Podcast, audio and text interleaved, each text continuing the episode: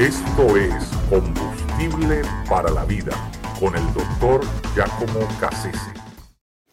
En persona. El Dios de la Biblia no es un Dios espectador de la historia humana, sino que por el contrario es el Dios que se encarna para poder entrar eh, en ella, para poder irrumpir en la vida humana y para poder transformar la vida humana. Eh, el Dios de la Biblia, al encarnarse, ¿verdad? Em, asume que hay algo que nadie puede hacer por él. Hay cosas que Dios no puede mandar a decirlas o hacerlas o ordenarlas desde lejos. Dios tiene que venir él mismo en persona. Y por eso se, se hace hombre, asume la naturaleza humana para poder hacer aquello que nadie podía hacer por él. Por ejemplo, eh, eh, una de las cosas que nadie podía hacer por Dios era llevar la revelación a su lugar cúspide, a su lugar más elevado. La escritura dice, Dios en otro tiempo, habiendo hablado a los padres por medio de los profetas, en estos posteros tiempos nos ha hablado por medio de su Hijo. ¿Qué quiere decir eso? que por los profetas mandó a decir algo, pero ahora es Dios mismo revelándose, es la autorrevelación de Dios, es llevar a la revelación a su lugar más completo, definitivo, total. La otra cosa que nadie podía hacer por Dios era echar a andar el reino, las señales, las manifestaciones del reino de Dios sobre la tierra.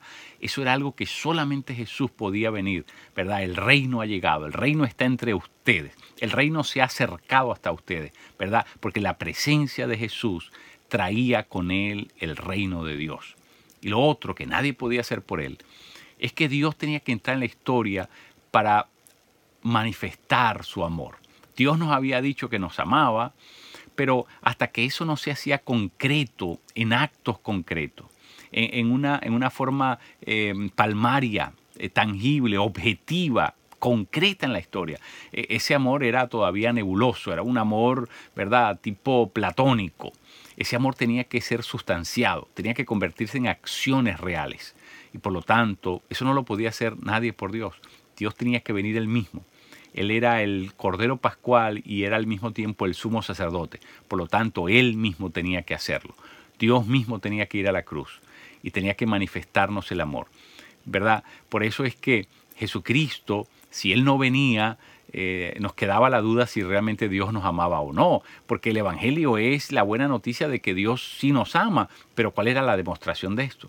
La demostración de eso era la, la obra de la cruz, ir a la cruz, y, eso no lo podía hacer nadie por, por Jesucristo. Él mismo tenía que venir, Dios tenía que venir al mundo y entrar en la historia humana y entonces ir a la cruz del Calvario. En el amor de la cruz, lo que se llama el amor crucis, Jesucristo nos enseña tres cosas muy importantes que, tienen que ver con ese, ese estado de, la encarnación. La, la encarnación, ¿verdad? No cambió la condición de Dios, sino el estado de Dios. Dios dejó su estado de gloria por un estado de, humillación, ¿verdad?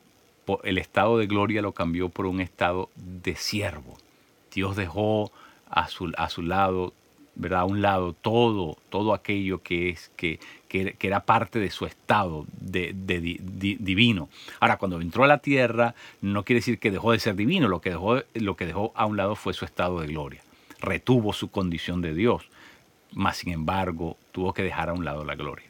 Ahora, por eso es que hay tres cosas que Dios, ¿verdad?, movieron a Dios a ese acto de encarnarse. La primera es que Dios se identificó con la miseria, el dolor, la, condición humana, ¿verdad?, tan terrible, el sufrimiento humano.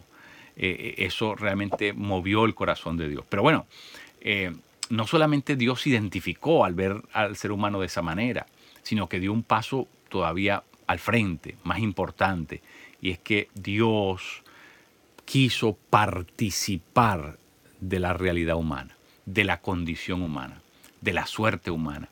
Dios se hizo uno de nosotros, ¿verdad? Y, eso significa que corrió nuestra propia suerte.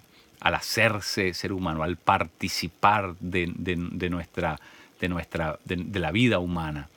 Y, por lo tanto, esa participación eh, esa proximidad que Dios toma con nosotros eh, era, era la, la, forma de demostrarnos su amor.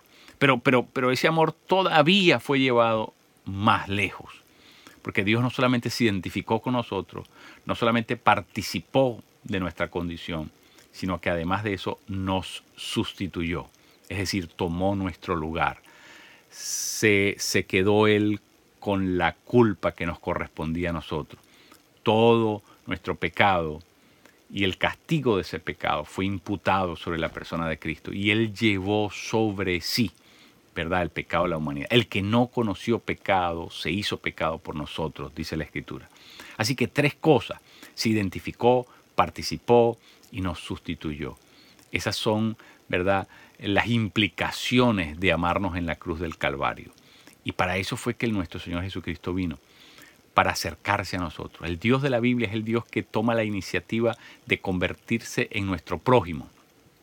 ¿Verdad? En esa, en esa parábola del, buen samaritano, eh, los tres que pasaron al lado del hombre que había caído bajo el ataque de los ladrones, los tres calificaban como prójimos, porque los tres estuvieron, pasaron al lado de esta persona. Es decir, geográficamente eran próximos, eran prójimos de aquel que estaba en el suelo. Sin embargo, hubo uno solo que se movió a ayudarlo. Por eso Jesucristo pregunta, ¿cuál de estos tres piensas tú que fue el prójimo del que había caído en manos de los ladrones? Y el único que se convirtió en prójimo fue el que decidió atenderlo. Eh, el Dios de la Biblia, y en esa parábola Dios nos muestra lo que está en su corazón, porque el Dios de la Biblia es el Dios que determina ser nuestro prójimo, es decir, hacerse próximo a nosotros, acercarse a nosotros.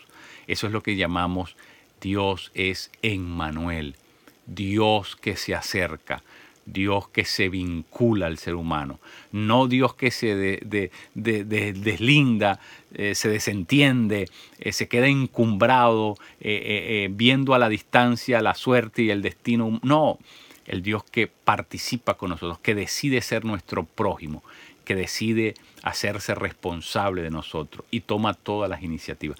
Eso es lo maravilloso. Dios vino él mismo en persona a darnos la cara, a que le miremos el rostro, a, que podamos tener una relación personal con Él, porque Él es el Dios en persona, el Dios persona y el Dios en persona. Eso es el meollo mismo de toda la fe cristiana.